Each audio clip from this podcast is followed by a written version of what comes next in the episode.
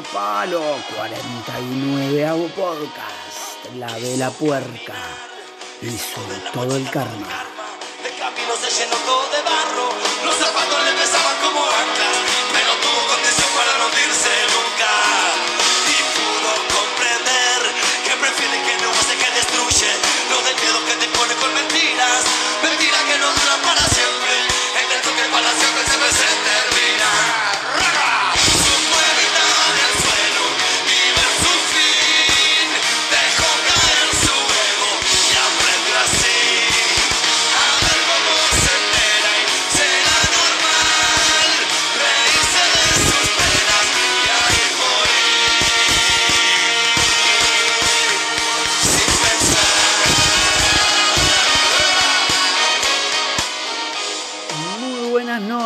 esto es Siga Palo, 49 hago podcast. Con La Vela Puerca y su todo el karma, bienvenidos a un nuevo episodio. Antes que nada, bueno, agradecer a todos por el podcast pasado, por prestarme el oído, por permitirme dejar caer mi ego, por los saludos y por las caricias que me brindaron cada uno de ustedes. De verdad que muchísimas gracias. Hoy eh, los invito a, a dejar caer el ego de cada uno, a dejar caer el estigma, a dejar caer los miedos. En paralelo los invito a tener empatía, a sentir el amor, a darse cuenta que somos todos iguales, que todos tenemos las mismas posibilidades, fuere cual fuere la situación que nos toque vivir.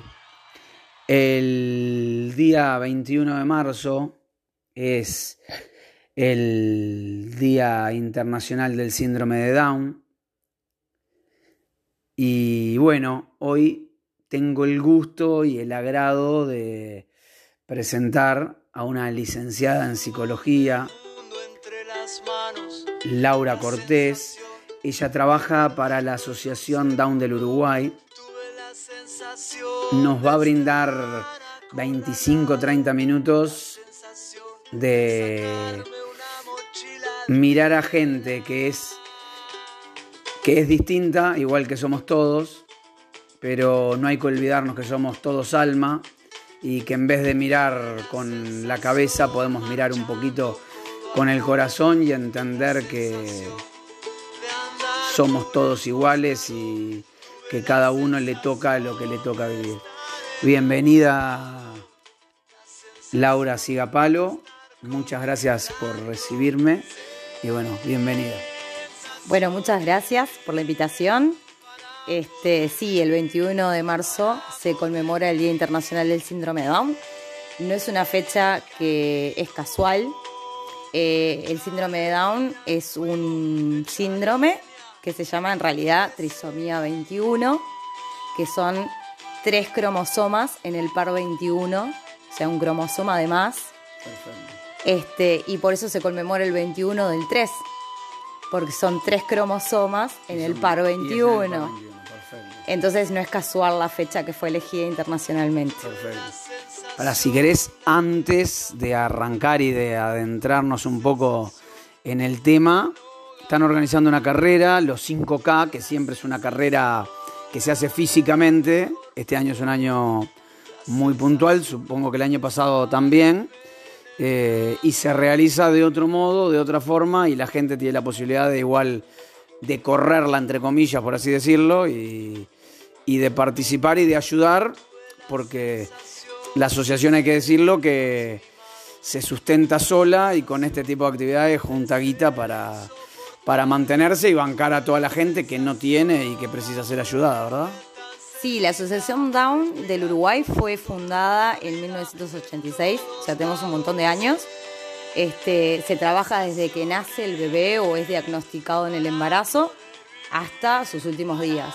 Y eso conlleva de que muchos técnicos, eh, el esfuerzo de todas las familias hermanos, primos, padres de personas con síndrome de Down estén colaborando. Para nosotros la carrera es un día de celebración, más allá de lo que, de que es colaborar para que podamos seguir funcionando y seguir pudiendo brindar todo lo que la asociación hace, que es apoyar desde las madres y los padres y hermanos de ese bebé que nace, este, acompañarlos en las escuelas, porque existen distintas comisiones, en el trabajo y en la vejez. O sea, se abarca toda la vida de lo que es la persona con síndrome de Down y la carrera lo que hace es que nosotros podamos seguir funcionando y, solventando sin costo casi para las familias que van.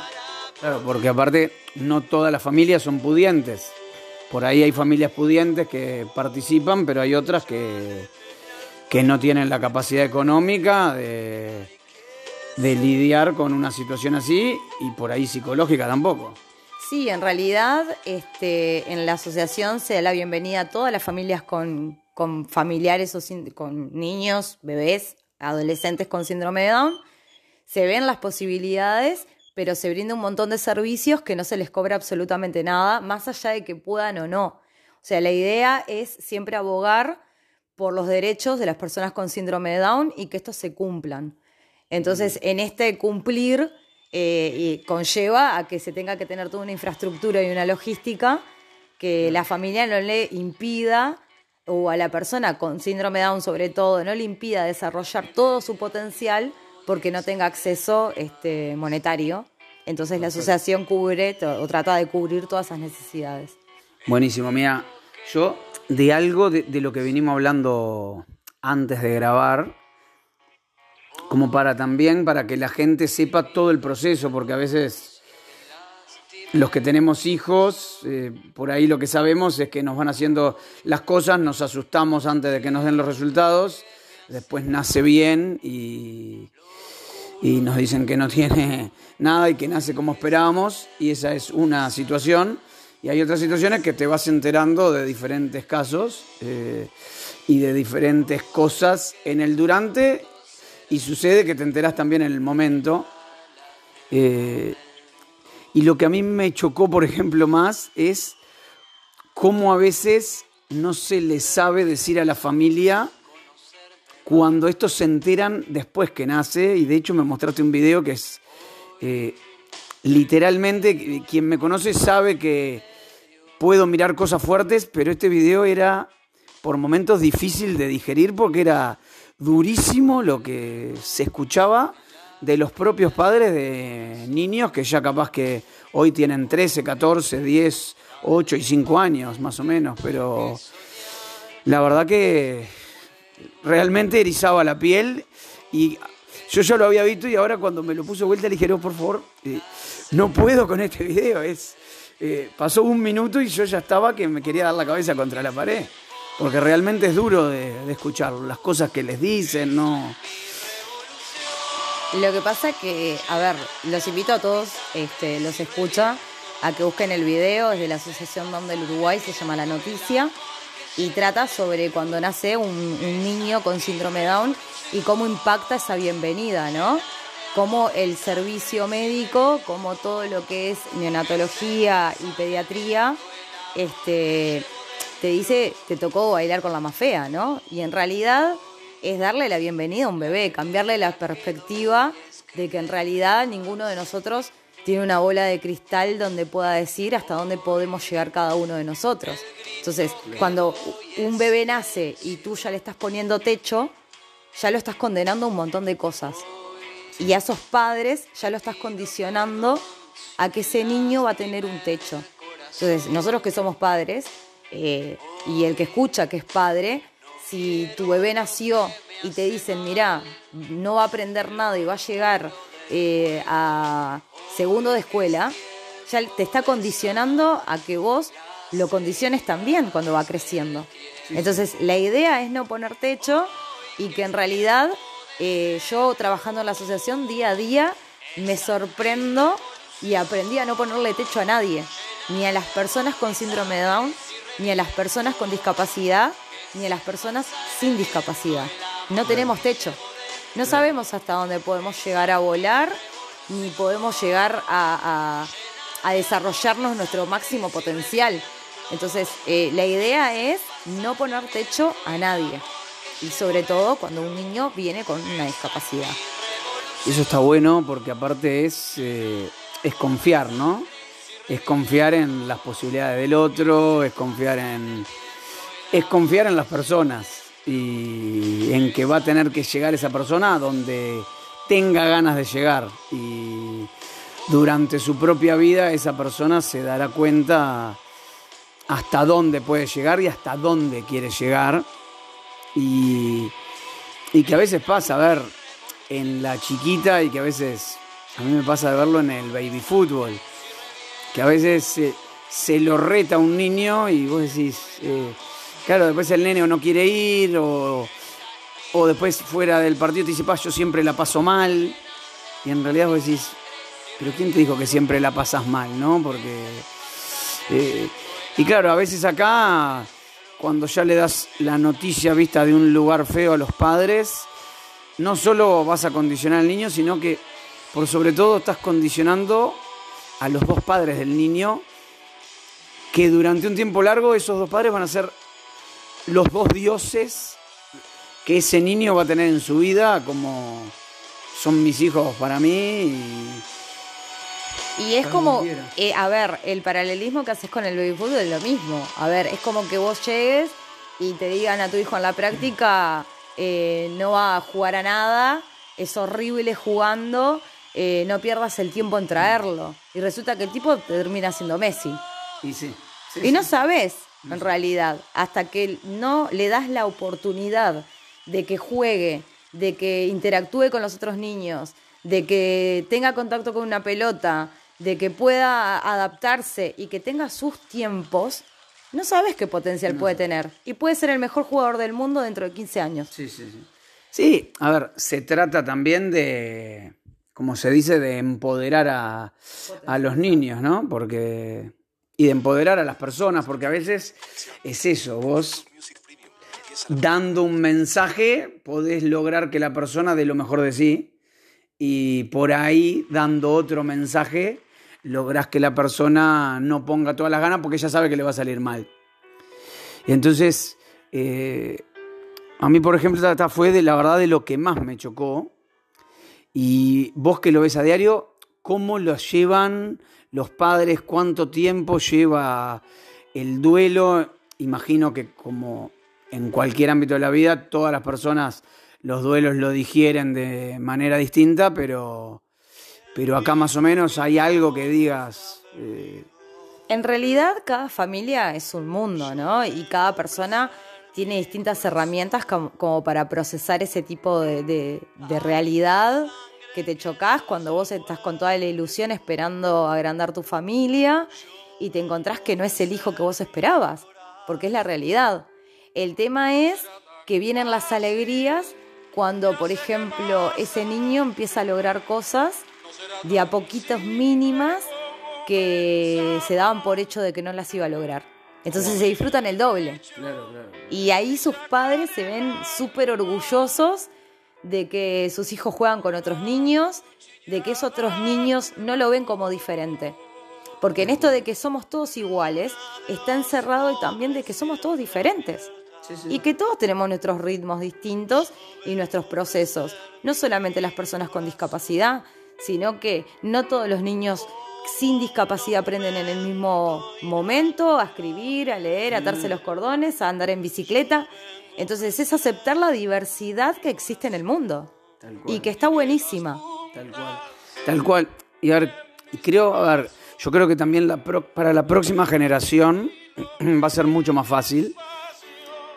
Porque tal, la gente que más o menos hoy está entre los. Por ahí se puede decir que entre los 30 y, y más años, realmente lo vivimos como que era. ¡pua! Qué bajón, ¿no? Si te pasa esto. eh, también cuando nosotros éramos chicos no veía gente con síndrome de Down laburando eh, ni en un supermercado, ni en una empresa, ni en ningún lugar. Realmente los veías que no eran, no eran independientes, no se manejaban Eh, y bueno, y hoy como que si uno se pone a mirar bien y a percibir y a mirar con otros ojos, todo eso fue dando un giro Sí, grande.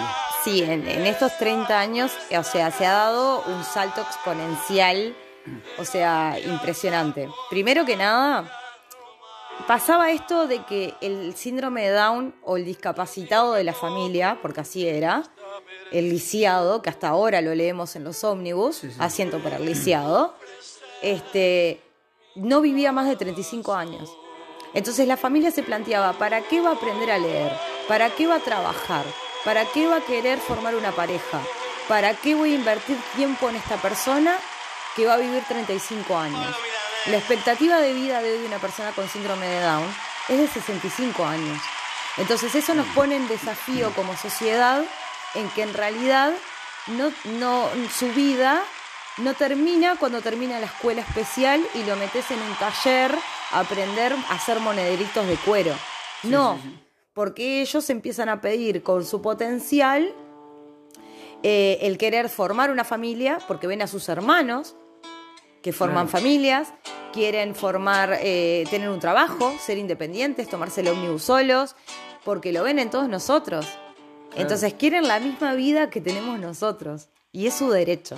Claro, claro. Eh, sí, o quieren la vida de ellos, pero tienen los mismos, pueden tener los mismos sueños, los mismos objetivos y las mismas cosas que lograr. 65, claro, de hecho cuando nosotros éramos chicos, el promedio de vida era de 72, o sea que prácticamente, hoy no sé si estarán los 80, en los 78, estamos prácticamente hablando de más o menos lo mismo, ¿no? O sea que es eh, una diferencia abismal. Y cuesta, por ejemplo, que las empresas los agarren, hay que ayudarlos, hay que precisan de un apoyo especial o, se manejan ahí medio... Lo bueno que tiene el síndrome de Down es que no necesita, o sea, a ver, tiene determinadas características que es la discapacidad intelectual, pero no necesita ajustes edilicios. Entonces, una empresa a la hora de incluir una persona con síndrome de Down no necesita hacer ningún ajuste ni ninguna inversión en lo que es su edificio. Lo que hacemos nosotros es, en la asociación tenemos un equipo de inclusión laboral que lo que hace es acompañar y hacer los ajustes en el aprendizaje de la tarea y en sobre todo derribar prejuicios de los compañeros de trabajo. O sea, que es en realidad es, la- es el gran obstáculo que tenemos, que es el prejuicio y la ignorancia. Cuando esos, esas barreras bajan, eh, todo fluye naturalmente, son queridos en su trabajo, son un compañero más e incluso eh, son ascendidos porque cumplen, llegan en horario, se ponen la camiseta este, y, y son súper agradables como cualquier compañero o amigo. Casi al contrario de la sociedad actual, digamos, ¿no? Que no, no se pone la camiseta, no llega en horario y trata de hacer lo mínimo posible por el lugar donde trabaja. Y lo otro que me decías es que, que estuvimos hablando antes y, y que, a ver, y que uno sabe, personalmente sé que pasa y que en otra época no pasaba, y que a veces ya durante el embarazo y que por eso también han bajado mucho la cantidad de personas con síndrome de Down, no porque nazcan menos, sino porque eh, se interrumpen los embarazos porque poco más que se recomienda que esa situación va a ser un problema y no, y no una posibilidad para esos padres. Y lo que pasa es que ahora está el screening de las 12 semanas, entonces eh, se puede detectar mucho más fácil, no solamente por la translucencia nucal, que era la forma en que, se, generalmente se, detectaba si podía venir con, trisomía 21, ahora se hace el screening. El tema es que, bueno, que lo que hablábamos, eh, también la mutación genética hace que evolucionemos como especie humana. ¿Y qué pasaría si nosotros entramos en un estancamiento por negar lo diferente y lo mutable? O sea, es un tema bastante complejo para, No, para bueno, discutir. Claro, porque ahí ya entraríamos en un debate de, de sí, ya, ya estaríamos buscando la perfección total, ¿no? Porque el día de mañana es que no nazcan así, después es que no nazcan asá, y después, y cuando te querés acordar, vamos a ser todos iguales. Vamos a hacer así un paréntesis, un toque. En Habitat es que dicen que van para, dijimos, la un 5K, cada uno a su ritmo, y ahí eh, en Habitat directamente pagan y ya quedan inscriptos. Y después en qué consiste un cacho la carrera como para, digamos, cómo funciona este año que no es física. Bueno, sí, este año vamos a correr cada uno en su casa. eh, o como podamos con tapabocas, cuidándonos cada uno. Este, siempre la corrimos en el circuito Prado. La última carrera fueron 4.000 personas.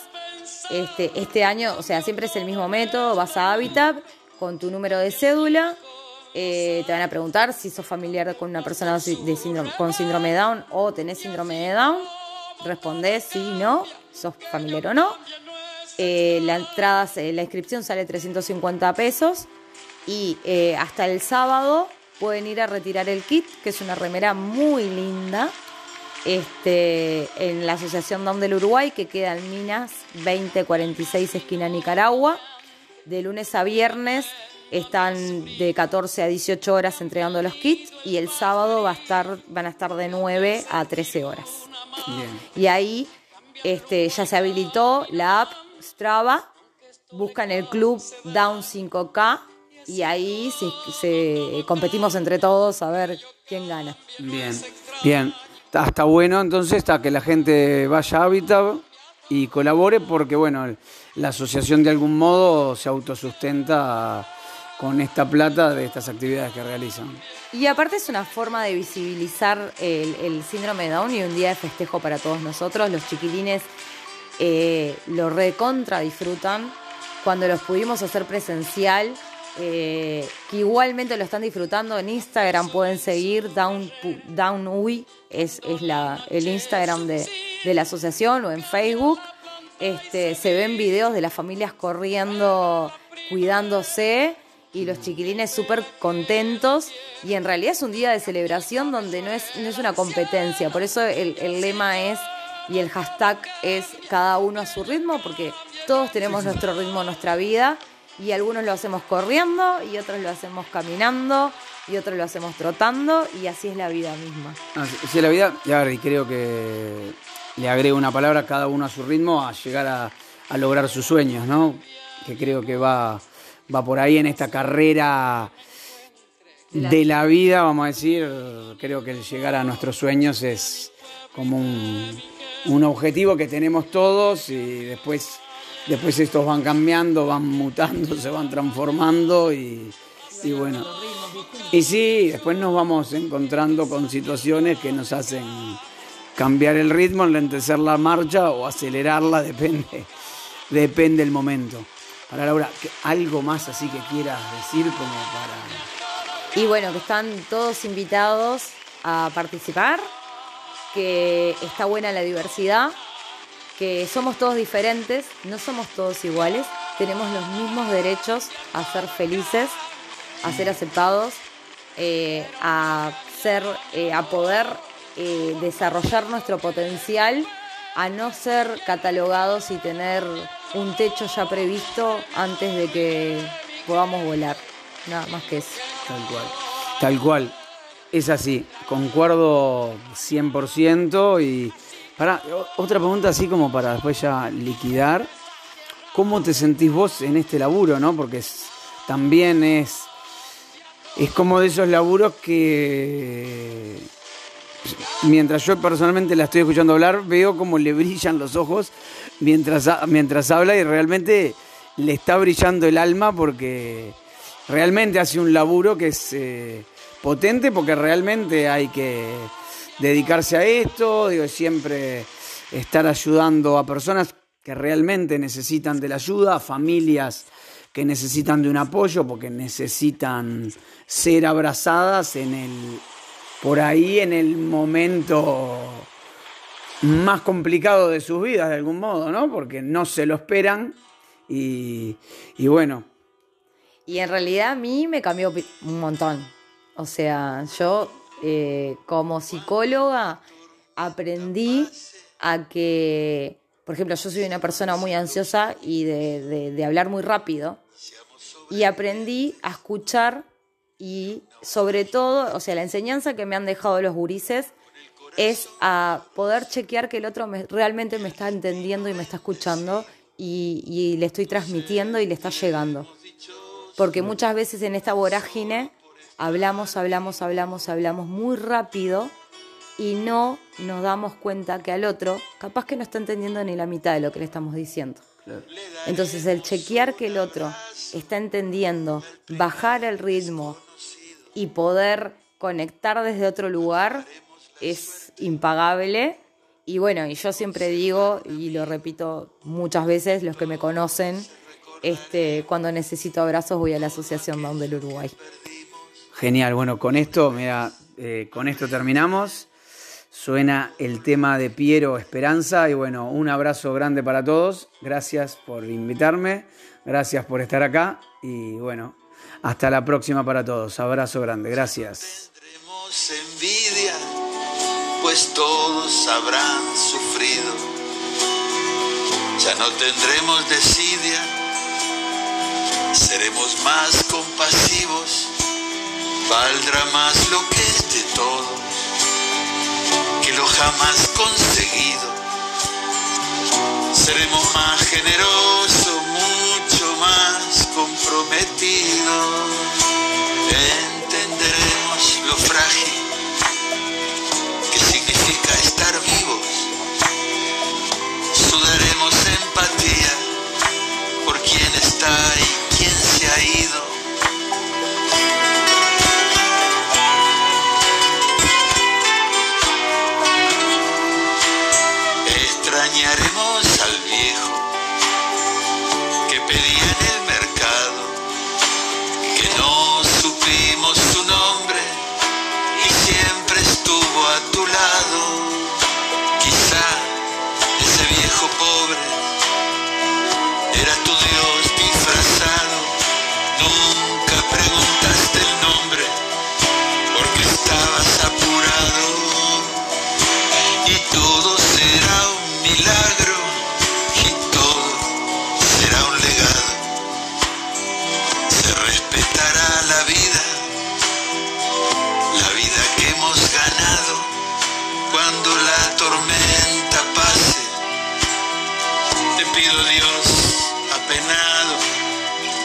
Nos devuelvas mejores como nos habías soñado.